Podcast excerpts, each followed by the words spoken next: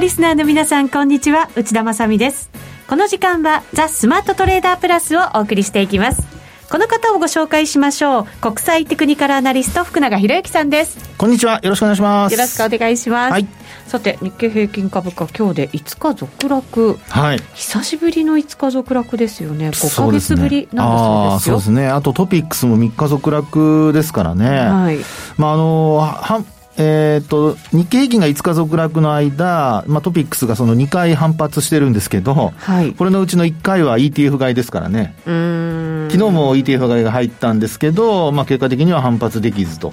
い。うことでしたので、はい、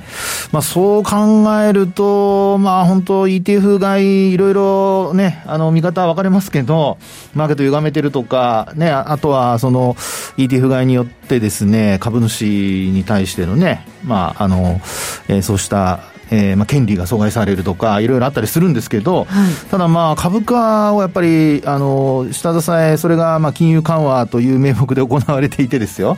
で、資金供給がマーケットに行われていて、まあ、あの、売ってる人たちの資金を、まあ、まずはその吸収して、で、あと、それをまあ、マーケットに流すっていうことを考えると、あながちね、そんな批判どうかなっていう気もしないでもないんですけどね、今のこの株価のじりじり下がってくるところを見るとですね。そうですね。はい。ただ本当は相場は相場で、やっぱりね、調整するときは調整させた方がいいみたいな言い方をされる方ももちろんいるのも確かですし、まあね、株、難しいですね、まあ、もちろんそれはあのマーケットはね、フリーなあの、えー、取引が行われているっていうのは前提でやっぱりみんな考えてますから、はい、下げるときには下げるっていう、そのまあ、形はもちろんあのあるべき姿なんでしょうけど、非常事態だとか、その辺をどう捉えるかなんでしょうね、きっとね。うん、まあ、あの、そうした話は、あの、またまた後々歴史がまた答えを出してくれるとは思うんですけど、はい、ちょっと大げさに言うとね。ねちょっと逃げましたけど、逃げましたよね。歴史のせいにして。このでも、はい、行く末がね、どうなるのか、ちょっとね。いやね、ですからこれ。見てみたい気も見てみたくない気も しますけど。あの、気になるのは日銀買いが入っても下げ止まらないっていうのが一番気になるんですよ。これね、はい、どうなんでしょうね、えー、決算発表もね、まあ、始まっている中でそうなんです、そこでやっぱり決算発表の中身ね、もう悪いのは織り込んでるっていう見方が大半でしたけど、まあ昨日も FOMC が結果的には、まあ、あの政策は維持で、現状維持で。で、まあ、一応、その緩和は続けると、はい、であと、あのまあ、民間に対する資金供給って言っていいのか、コマーシャルペーパー買ったりだとか、その辺も年末まで伸ばすというね、話に、もうあの FMC の前から伝わってますので、うん、まあ、そういう意味では、昨日のダウの反発というところはあったものの、東京市場はやっぱり値を保てなかったと。い。うところで、若干、あの東京市場の弱さが目立つような、そんな今日は一日だったかなっていうところですかね。そうですね、はい。まあ、コロナショックと呼んでいいのか分かりませんけれど、大きく下げた後やっぱりこう最悪のところは織り込んだんではないかというような期待感で戻してきた面がありますから、はい、業績見ながら、またちょっとね、現実見ていくことになるのかなっていう感じはしますけどね。うん、ね。業績もやっぱり予想以上に悪かったり、あとはあの安値、新安値がちょっと数が増えてきているので、はい、そこがちょっと気になりますけどね。はいはい、この後分析いただきます、はい、そして番組の後半では個人投資家のジャックさんをお。迎えします。はい。投資歴30年の方がね楽しみでございます、ね、こういう局面でどういうトレードされたかちょっと気になりません、気になる気になる。いや 下回ってください気になります。もう興奮しちゃってみたいな。そうです珍しく興奮してらっしゃいましたけど。はい、はい、後ほどご登場いただきます、お楽しみに。えそれでは番組進めていきましょう。この番組はマネックス証券の提供でお送りしますスマートトレーダー計画よーいドンさあ、それでは今日の株式相場振り返っていきましょう。改めて日経平均57円88銭安、22,339円23銭で引けています。寄り付き直後が今日の高値で22,506円60銭というのがありました。えー、ほぼ今日は、えー、1日の中の安値で引けたような格好ですね。そうですね。近いところで。はい。はい、あの、朝方は先ほどもお話しましたように、あの、FMC の結果を受けて、あの、ニューヨークダウだとかが、まあ、取引終了にかけて上げ幅拡大しておいてたんですよね。はい。で、それによ、まあ、それを受けてですね、東京市場も、あの、まあ、上昇して始まったというところだったんですが、まあ、結果的に、あの、一時2万2500円台に乗せたものの、うん、あの、価格を維持できなかったと。で、まあ、それの要因として考えられるのが、もう一つはやっぱり東京都内の、はい、あの、コロナウイルスの新規の感染者数の増加。過去最多出てきましたね。はい、367名でしたっけ？はい、そうでした、ね、すごくやっぱり増えてきてまして、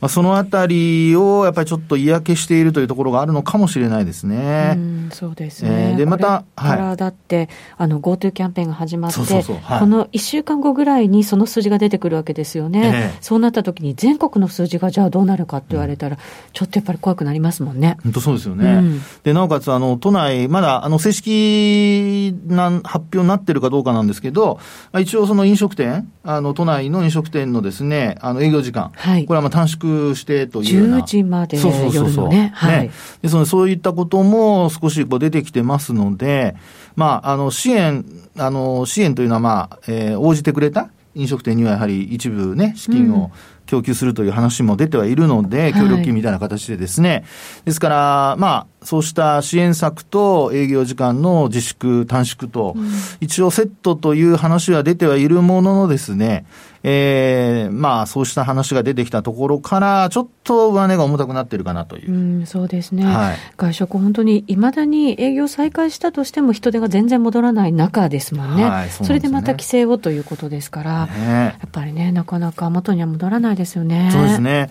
で、そうした中で、やっぱり決算発表が、まあ、やっぱ明暗を分けていると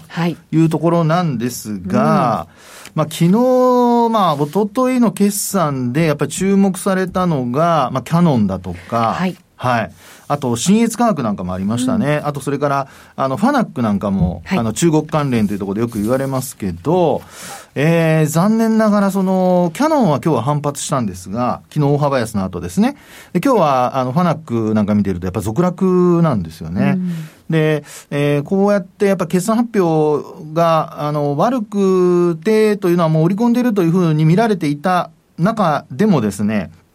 ファナックなんかはやっぱりその、えー、3月に安値をつけてから株価がだいぶ戻してましたので、はい、3月の安値がですね、これ、1万2020円なんですよ。うん、それが、なんと、7月の15日、今月の15日には、2万1265円まで。うん、倍までとは言いませんけど。そうですね。戻しましたよね。戻しましたね。ということで、まあ、あの、織り込んではいるものの利益確定売りというような、んまあ、そんな流れの可能性はなきにしもあらずですね。はい。はい。で、一方でキャノンの方は、これはもうあの、なんと言いましても、昨日、えー、数十年ぶりの安値と、21年ぶりでしたかね。はい。あの、安値をつけたっていうようなこともありまして、えー、っと、今日は小幅、なんと5円高ですから。で、取引時間中の安値はですね、一応更新してるんですよね。ということから、まあ、やっぱり、あの、織り込んでるっていうその考え方がどういうふうに判断すればいいのかと考えた場合に、株価が安値からやっぱり戻ってきてる銘柄っていうのはある程度、あの、まあ利益確定売りという形で、まあ織り込んでいてもやっぱ売り物が出ると。うん、一方で、あの、織り込んでるつもりで見ていたキャノンなんかがですね、やっぱ予想外に悪くて、あと配当が減配になるとか、はい、まあやっぱりそういうふうになってくると、またさらに売り込まれるというか、まあ売られるというね。ですので、ちょっとやっぱり今回の決算は、そのある程度織り込み済みという、その、まあ、全体のイメージに、えー、個別の銘柄が3月につけた安値から上に上がっているのか、あるいは、まあ、横ばいとか下向きなのか、まあ、その辺をやっぱりちょっと、あの、まあ、あ個人の方はですね、自分の持っている銘柄の値動き、きちんとやっぱ把握した上で、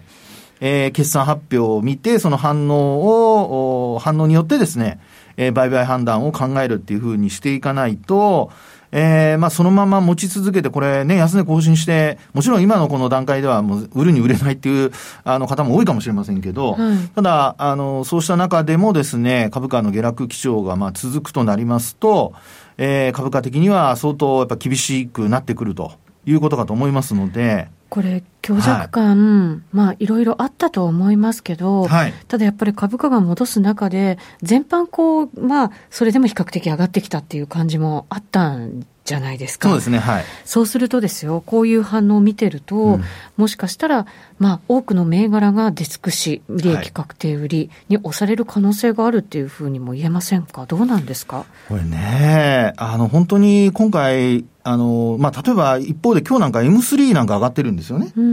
あの、上昇している中で新高値更新しているっていうのは、これは決算を受けてなんですけど、はい、ですから、あの、やっぱり個別でいいと言いましょうかね、業績が伸びてるところは買われていて、一方で、その、全体的に出直ってきてくれるんじゃないかというふうに思いたいところなんですけど、本当になんか二極化というかですね、もう個別個別の対応で分かれてるという、そんな状況じゃないかなってとこなんですよね。まあ、もちろんね、いろいろ決算、本当いいものも悪いものもありますし、うん、今後のテーマに載ってるところもありますのでね。そうですね。で特に内需でいうと、あの、JR 東日本ね。はい。東日本旅客鉄道、うん、まあ、こちらはあの株価の方は今日もまた安値更新ですしね。いやだってコロナの中でもやっぱり厳しかった業種の一つですもんね、うん、そうですよね。ですので、まあ、運輸っていうところは空運にしろ陸運にしろ、相当やっぱりきつい決算内容、今日も発表されてますので、まあ皆さんご覧いただければと思うんですが、まあ、発表前にやっぱり今日安値を更新しているというところなので、えー、またまたその決算を受けて明日どんな風になっていくかですね。はい。ですから、あのー、まあ、今、この、今後のことを考えるとですよ。今お話しているように、先に出て、え決算を出して、で、売られた銘柄が先に底入れして反発につながるかどうか。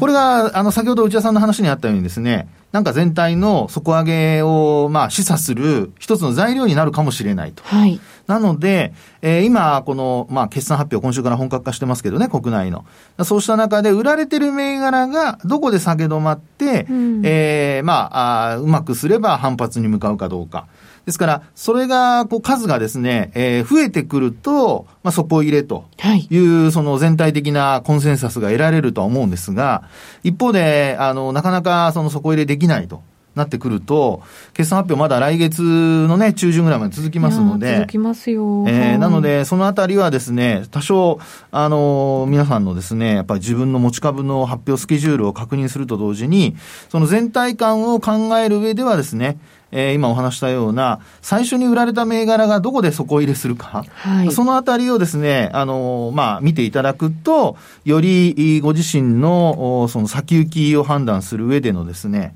えー、一つの材料になるのではないかというところですかね。うそうですね。はい、なんかもう、いまだかつてないぐらいに、この決算発表が注目されるっていう感じ、ね、だ多くが第一クォーターじゃないですか、そんなに第一クォーターってね、ものすごく重視するって感じでは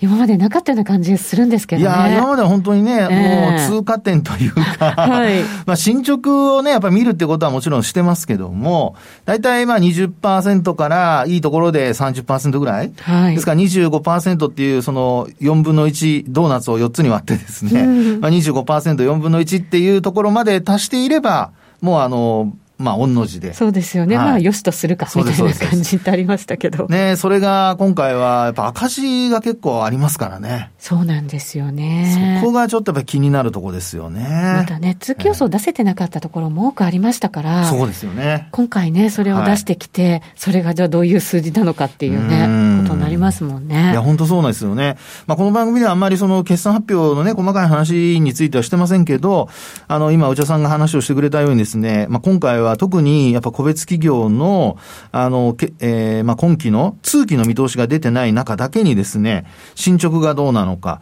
それからあと今回、まあ、あ今期の見通しを第一四半期終わったところで出してるか、うん、でそれに加えて、出したことで、えー、まあ、コンセンサスよりも上なのか下なのかとかですね、はい、であとは、あの、通期赤字に転じるのかとか、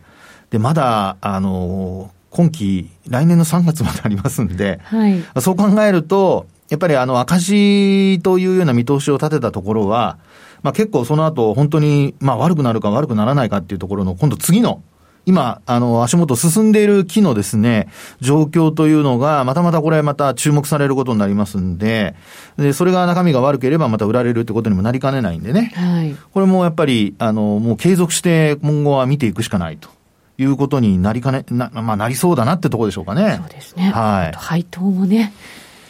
いや、減配とかね、出てますしね。それがね、結構なんかずらっと並んじゃうところがね、あって。そうですよね。はい、日産自動車はもう結局、もう配当無配になっちゃったりね。はい。あの、さっきのキャノンも減配ですし、まあ、やはり、キャッシュフローをやっぱり、あの、置いとかないといけないっていうところと、あとは、まあ、アメリカの金融緩和が、こうね、えー、継続していくところで、アメリカ株がしっかりしてくれてればいいんですけど、その辺も、ちょっとこう、ハイテク株の伸び悩みが、この、まあ、今のところちょっと目立ち始めてますからね。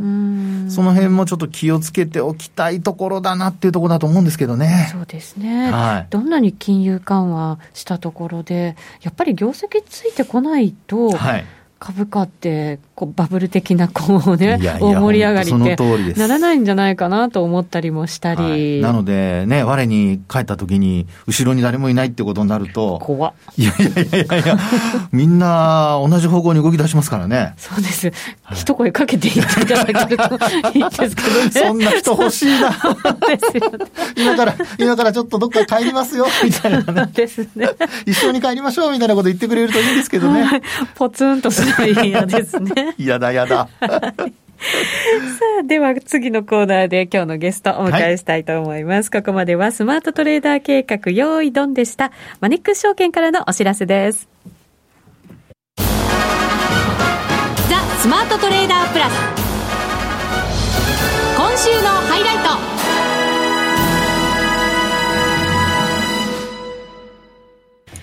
さあ、それでは早速今日のゲストをご紹介しましょう。個人投資家のジャックさんです。こんにちは。こんにちは。よろしくお願いします。お願いします。いや、お名前はね、以前からよく、はい、雑誌とかでも、ね、はい、お聞きしてたんですけど、はい、初めてお会いしてちょっと感動しました。はい、マスク越しですけど。しかもアクリル板入ってますけどね。そうそうそうそう。ね、こんな状況でよくぞ来てくださいました。本当そうですね。はい。投資歴なんと30 10年ということで、はい、イベント投資、IPO 大好きという情報もね、いただいてますけれど、どうなんですか、こういうコロナ相場、コロナショックみたいな感じになった時に、30年やられてきて、どういうふうに動かれたのかなと思うんですけど。あの、やはり長く、まあ、相場にいた分、経験っていうのは、あるんですけど、やはり、こう、もっと下がるんじゃないかっていうふうに、すごいやっぱりこう3月とか見ると、そんなふうに見てたものですから、はい、あの、まあ、逆に私なんかそこで片っ端からこう投げてしまって、まあ、損失を被ったっていうことはあるんですけど、まあ、中にはこれだけ、あのー、早く戻ったっていうところもあるので、なかなかそのあたりの正解がどう取るかっていうのは非常に難しかったかなっていうふうに振り返ってますね。うん、どうですか？持ってて戻った人も多くいると思いますし、一旦全部投げて、そこから新たにこうポジション作って、で、取り返したっていう方もいると思うんですね。今回の場合、どっちが正解だったんですかね？あの、やはり大きいところは性格もよると思うんですよね、人のね、そのまで。あと、逆に1月から3月、もしくは去年とかやられてる方で、今まで勝ってる人であれば、多少投げても、こう、スッキリしますけども、これ以上は負けれないとか、ここで投げちゃうと、さらに損が確定しちゃうなんて人は多分も持ってた方も多いのかななんて思うんですけど、はい、ただ一つだけ言えるのが、やっぱりどっかで、まあ今回はすぐ戻りましたけど、やっぱロスカットっていうのは、まあ株でもそうですし、まあ FX でも特にそうですけど、やっぱりしないと、なかなかずっと持ちっぱだけでですね、あの、稼いでいくっていうのはやっぱ難しいかなっていうのは、あの、やっぱり長く、あの、相場に行った時の今までの経験からも、やっぱ強く思ってますね。はい、30年続けてこられたのは、やっぱり諦めたこともあったから、ロスカットしたこともあったから、30年残ってこられたっていうのもありますか？そうですね。やっぱずっと持ってて、どんどん上がってくる相場っていうのも当然あるんですけど、えー、やっぱりどっかでこう調整が下がった時に、一度はこうロスカットしたりとか、もう一度それでリセットしてやるっていうような持ち方をしないと、またね、あの、まあ、今後のマーケットなんかもそうですけど、やっぱ非常に難しいので、やっぱり、まあ、特にあの、上がり続けるもの、下がり続けるものって必ずあの、凸凹が出てきますので、はい、そこはうまくですね、タイミングをやはり見ていく必要があるのかなっていうふうに感じてます。はい。えー、その30年間の投資の、まあ、そのキーワード、たくさん詰まってるんじゃないかなと思うんですが、ジャックさん、今回、本を出版されまして、それは、えっとね、そうなんです、そうなんですよ、はい、対談本ということで、超お買い得になった株と不動産で1億円作る。と生きてる作りたい そうなんです。対談っていうことですけど、どなたと対談されたんですか？そうですね。あの、ま、まさしくこの筆者のですね、この東條俊介さんという方がいましてですね、まあ、この方が結構その株の方でいろいろ雑誌のレースとかで成功なさってる方で。この方も有名な方なんですね。すねあの、その方が、まあ、あの、ちょっとこういった本を出すので、ちょっとジャックさんも協力してくれないかっていう形でですね、ちょっとあの、株の面とか不動産の面でちょっと対談のところでですね、あの、ご協力したっていう経緯になります。はい。はい、そうすると、じゃあ、ジャックさんの手法のノウハウも詰まっている本。あ、そうですね。もちろんやっぱりあの、どうやったらいいんだって、やっぱどどうしたらうまくこうマーケットで、あの、生き残っていけるかっていうところもありますので、ましてやこう、兼業の投資家の経験なんかが入ってますので、そういった本になってますので、はい、これを合わせて2倍、3倍っていうふうな読み方ができるんじゃないかなっていうふうに思ってます。はい。詳しくは本で読んでいただくんですが、はい、ちょっとチラ見せしていただこうと思いますよ。チラ聞きそうですね。そうですよ。はい。え、例えば、どんなふうなトレードされてるんですか？あの、大きくはやっぱりあの、二つありまして、はい、やっぱりこれ本に、やっぱりあの、どんな本でも、あとマネージとかでもそうなんですけど、やっぱその、短期で上がる、取っていくものと、あと中長期で取っていくっていうところになります。やっぱ短期ってなると、やっぱ勢いがある銘柄でこう、新高値を取っていくような銘柄に乗っていくっていうのがあるので、そういうのはあの、やはりこう、進行形とかマザー付けが多かったりとかするんですけど、あとやはり中長期で、そんなちょっとあの、毎日の値動きちょっと辛いなっていう時は、やっぱりこう、バリュー感ある。その、例えばまあ、なかなか今こういうご時世だと、あの、減配とか、優待の廃止とかもありますけど、やっぱり高配当株とか優待の株で結構5、6%ぐらい取れる銘柄がありますので、そういうのを今の株価じゃなくてさらに下がったら買っていくみたいなとか、まあ、あとさらにはですね、もう、あまあ、これは本に読んでいただきたいんですけど、ちょっとした、はい、あの、さらにあまりコロナに影響とか、こういう相場の下落に影響できないような、例えば、こう、インフラファンドであったりとか、はい、そういったようなものなんかを、ちょっとこの本には書いてあるので、そういったような手法を取り合わせていけば、まあそんなにこう大きくはあの、損失を被ることはないかなっていうような内容になってますね。うん、じゃあ、ジャックさんは、この短期であるとか、中長期であるとか、あとはそのコロナとかに影響を受けないようなところっていうのを取り混ぜて、えっ、ー、と、ポートフォリオを組まれてるっていう感じなんですか？あの、やっぱりそうですね。あの、特に今回コロナの時なんかも、どういった銘柄がドーンと下がって、まあ逆に戻りが良かったりとか、あと、あれこれ、なんでこんなに日経とかコロナで下がってるのに、この銘柄はそんなに下落しないのかなっていうところが、やはりあの、そういったところは、あの、過去の、例えば東日本大震災の時であったりとか、リーマンショックの時でも見られたように、やっぱり全てが全て全滅ということではないので、うん、そういった観点でこう見ても面白いですし、あと為替なんかも同時にして、こういう時って円高になるんじゃないの？でも円安だねって言った時に、じゃあこれはなんでなんだろうとかね、そういった要因なんかも、まさしくこういう番組聞いたりとかしてですね、為替なんかはやはりなかなかこういう、あのー、やっぱりこう聞いた情報をね、やっぱり聞いてやるっていうのがいいスタンスなんで、はい。違和感なんかも感じながら、為替、なんかちょっといつものと違うんじゃないのっていうような、そういうところもヒントになったりとかするそうですね。やっぱりいろいろツールとか、レポートとか、やっぱあの、マネックスさんなんかもこう出されてますので、やっぱそういうのは非常になかなかあの、本とか新聞ってあまりないものですから、そういうやっぱり、あの、マネックスさんとかそういう会社のそのホームページとかのツールとかの案内とか見ると、今結構、あの、本当に20年前なんかと違って、もうスマートフォンとか SNS とかでも何でも通知とかが来ますので、そういったやっぱ情報がいろいろね、こう入ってくるっていうのが非常に、あの、ありがたいっていうところはありますね。はい。私たちよりもマネックス証券の宣伝を今してくれました。ありがたい。ね、確かに。まあ、ユーザーでいらっしゃいますそうですね。やっぱりあの、自分も使ってるものですから、結構、はい。ありがとうございます。でもね、こういう短期の時って、あの、新興株も結構上がりましたけど、こう初心者だと難しさがありますよね。そうですね。あの、だからやはり、あの、監視するとか、経過だけを見るって形でいいと思うんですが、逆にやっぱり非常に新興株とか、あと、バイオ株とか、ゲーム株であっても、ものすごい値動きがあるので、本当これついていけるかっていうとなかなかね、特に初心者の方難しいと思うんですけど、ただこういう株価はこんな動きしたな、みたいな形で、なかなか難しいんですけど、ちょっとあのノートとかでも、ちょっとこう書いといたりとか、はい、あ、これはこんな風な値動きするんだっていうことを、ちょっとその学習的にこう覚えていくと、またいつの日か、こう役に立つっていうところが出てきますので。そうですね。はい、相場って毎日違うようですけど、で、でもこう似たような動きするときってやっぱりありますもんね。あります。あの、やっぱり昔、例えばこうアメリカ株と例えば連動するとか、あとこういう時は為替も円高になるとか、あと、まあ、例えば今、コロナとかだとこういう試験薬とかこういうのが発表すると、この株は上がるとか、このバイオは下がるとか、材料が出尽くしになるとか、ある一定のこうルーチンみたいなのが出てくるので、そういったところを、まあ、あの、また取り入れていくと、ちょっとこう、まあ、あの、勝ちやすいとまでは言いない、言いませんけど、こう、負けにくいというか、そんなに損を被る額っていうのがちょっと小さくなるんじゃないかなっていうふうには感じてますね。はい。今日は個人投資家のジャックさんにお越しいただいています。一旦 CM を入れていこうと思います。マネックス証券では、投資信託マネックスアクティビストファンド愛称日本の未来の継続募集を6月25日より開始いたしました。このマネックスアクティビストファンドは変革期を迎える日本の上場企業を中心に投資対象を選定し、個人投資家を巻き込んだエンゲージメント、すなわち対話を行うことを目指す世界でも珍しい公募投資信託です。企業分析を財務状況や経営戦略、事業モデル、ESG などでの観点で行い、株価が割安と思われる企業を探し、投資先の候補を決定します。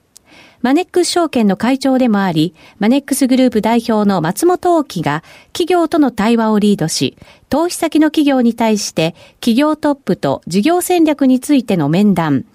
社外取締役と株主還元や投資家対応に関する意見交換などを通して、積極的に企業経営に対して提言や意見を述べ、中長期的に企業を成長させていく予定です。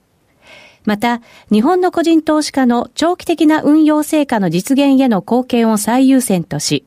長期的、継続的に投資家と企業の双方の利益となるような対話を行ってまいります。アクティビストファンドならマネックス証券。購入時申し込み手数料は無料。この投資信託は100円から投資が可能です。マネックス証券でのお取引に関する重要事項。マネックス証券が扱う商品などには、価格変動などにより元本損失、元本超過損が生じる恐れがあります。投資にあたっては、契約締結前交付書面、目論見書の内容を十分にお読みください。マネックス証券株式会社、金融商品取引業者、関東財務局長、金賞第165号。